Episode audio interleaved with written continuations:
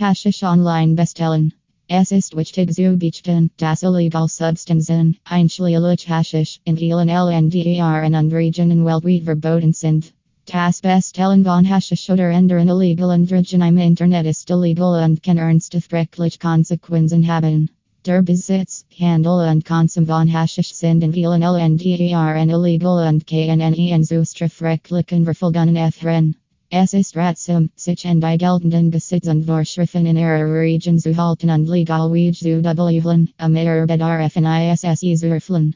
Illegal Aktivitäten können nicht nur strafrechtliche Konsequenzen haben, sondern auch erhebliche gesundheitliche und soziale Risiken mit sich bringen.